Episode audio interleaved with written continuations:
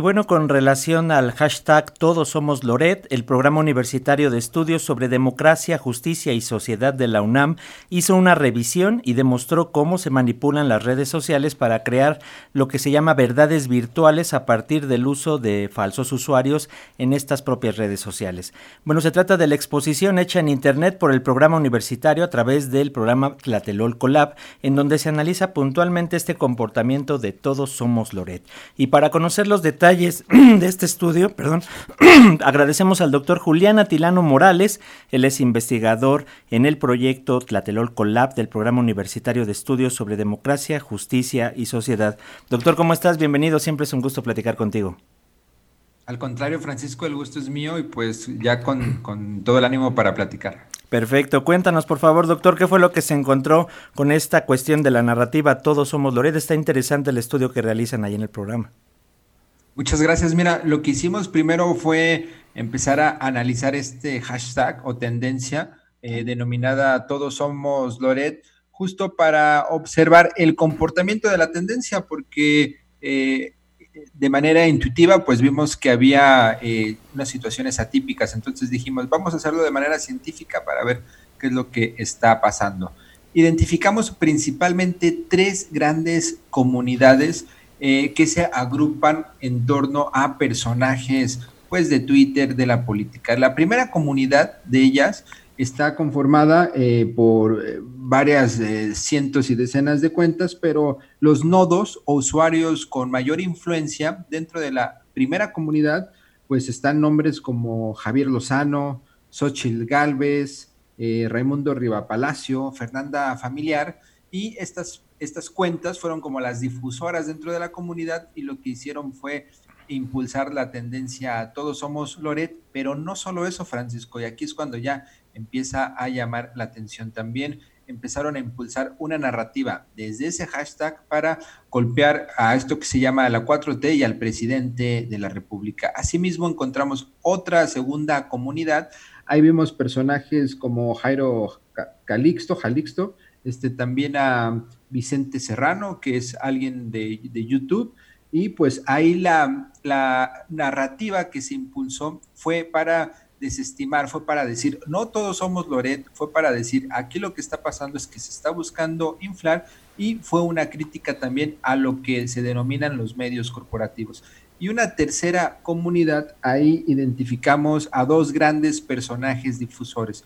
El primero, el propio Carlos Loret, y la segunda persona, Margarita Zavala. Eh, lo mismo sucedió. Había apoyo a Loret de Mola, pero había un interés explícito en golpear al presidente de la República. En ese sentido, lo que observamos es que esa tendencia, por un lado, no fue únicamente de solidaridad, también vimos expresiones contrarias al propio Loret de Mola, y por otro lado, quienes apoyaron desde esa tendencia al comunicador, eh, también se eh, buscaron golpear a López Obrador. Entonces se buscó utilizar esa tendencia para desestimar. Al mismo tiempo, Francisco, algo fundamental en este estudio es que identificamos cuentas de reciente creación que usaron ese hashtag y que se crearon días antes de eh, el space, fue algo que también sucedió en Twitter y que eh, lo que hicieron fue utilizar ese hashtag Todos Somos Loret para lo mismo, golpear al presidente. Eso nos llamó mucho la atención. Cuentas de reciente creación, más de 460, 500 eh, cuentas que eh, hicieron 1230 tweets, que en su mayoría buscaron pues afectar los intereses del gobierno actual. Doctor Julián Atilano Morales, ¿tú cómo consideras que se dio también el fenómeno, por ejemplo, lo que ya señalaban el miércoles en la conferencia mañanera, que muchos de, estos mensajes eran creados por, estos llamados bots, por los que son robots, robots automatizados, pero que no venían de aquí, sino que provenían de otros lados? También sabemos que es factible cambiar las direcciones IP, en fin, un sinnúmero de cuestiones. ¿Ustedes cómo lo revisaron desde Tlatelolco Lab? Mira, particularmente nosotros eh, observamos eh, esta situación de las cuentas de reciente creación. Para nosotros eso es uno de los indicadores para sostener que son eh, bots, ¿no? otro de los indicadores es, por ejemplo, ese no es lo suficientemente como, como determinante, pero sí lo tenemos como indicadores, aquellas cuentas que no se le cambia el nombre del usuario, eh, por citar algún ejemplo, XB252804, es decir, como una referencia, y que están también ahí eh, con, la conversación pública. Otro indicador que tenemos son cuentas que retuitean y retuitean y retuitean. O sea, alguien, una persona en la vida cotidiana, pues no está 24 horas en Twitter estando retuiteando, ¿no? Esos son comportamientos atípicos que eh, sugieren que hay, hay, bots. La parte de las cuentas extranjeras también se identificó, o sea, estuvo presente, pero no fue como lo más evidente. Eh, y algo que quisiera señalar, Francisco, es que existe toda una industria de compra de bots a nivel global, ¿no? Y en México no es la excepción que se den estas, estas compras. Son estrategias muy sofisticadas y eh, por eso si algún día empiezan a ver que hay cuentas de Turquía o cuentas de otros países comentando lo que sucede en México, pues lo que vemos es que también lo diré de esta manera, Francisco, es un acarreo digital, ¿no? El que se puede hacer. ¿Y cuál es el objetivo de esto? Inflar percepciones, que parezca que realmente está sucediendo algo cuando en el fondo es puro aire, es puro aire que está ahí de manera eh, digital. Y al mismo tiempo pensar que pues Twitter no es la realidad, o sea, ni siquiera es, no entra en el top de las redes como más, más eh, usadas, más exitosas. Antes está TikTok, antes está Facebook, antes está el propio YouTube. Y también lo que vemos en Twitter y la propia plataforma lo ha documentado es que tienen un sesgo hacia la derecha, es decir, que sus propios algoritmos hacen que eh, las personas reciban contenido eh, de derecha. Eh, y eso es algo que se tiene que seguir investigando. Nosotros ya estamos en la pista de esta situación.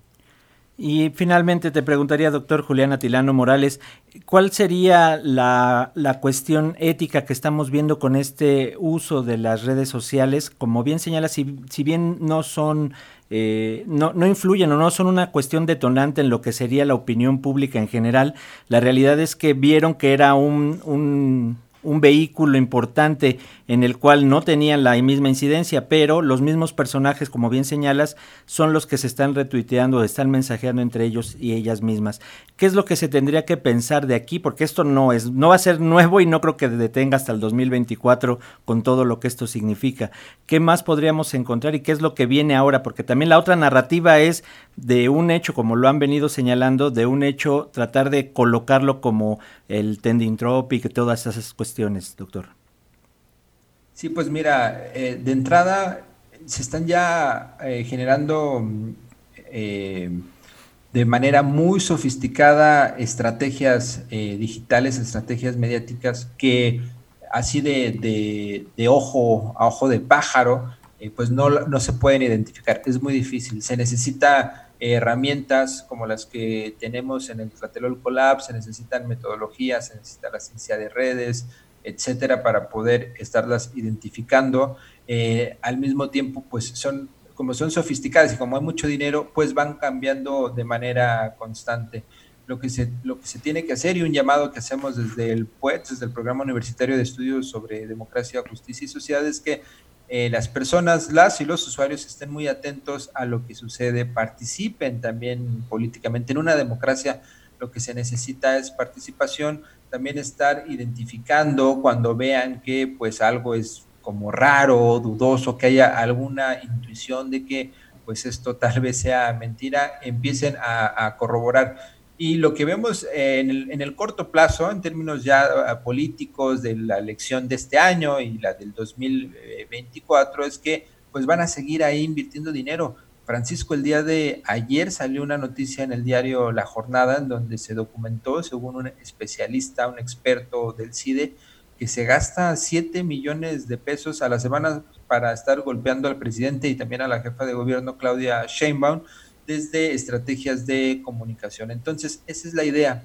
Y aquí permítame, permíteme editorializar un poco y pues lo que está sucediendo ahí es que ante la incapacidad de movilizar personas, de salir a la calle, de realmente tener una participación, una convocatoria, pues lo que queda es tratar de golpear donde puedes hacerlo con dinero, como es Twitter.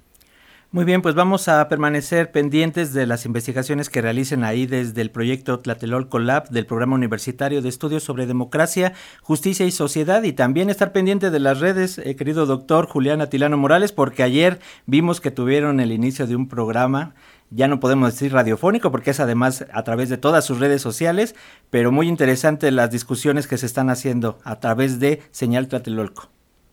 Así es, sí, pues invitamos a que sigan las redes del, del PUETS. Este, ahí está también Señal Tlatelolco en el canal de, YouTube. Y pues tenemos, o más bien somos conscientes de que desde la universidad se tiene que acercar a la sociedad, se tiene que eh, desentrañar la información, tenemos que tener un diálogo horizontal y pues desde la base.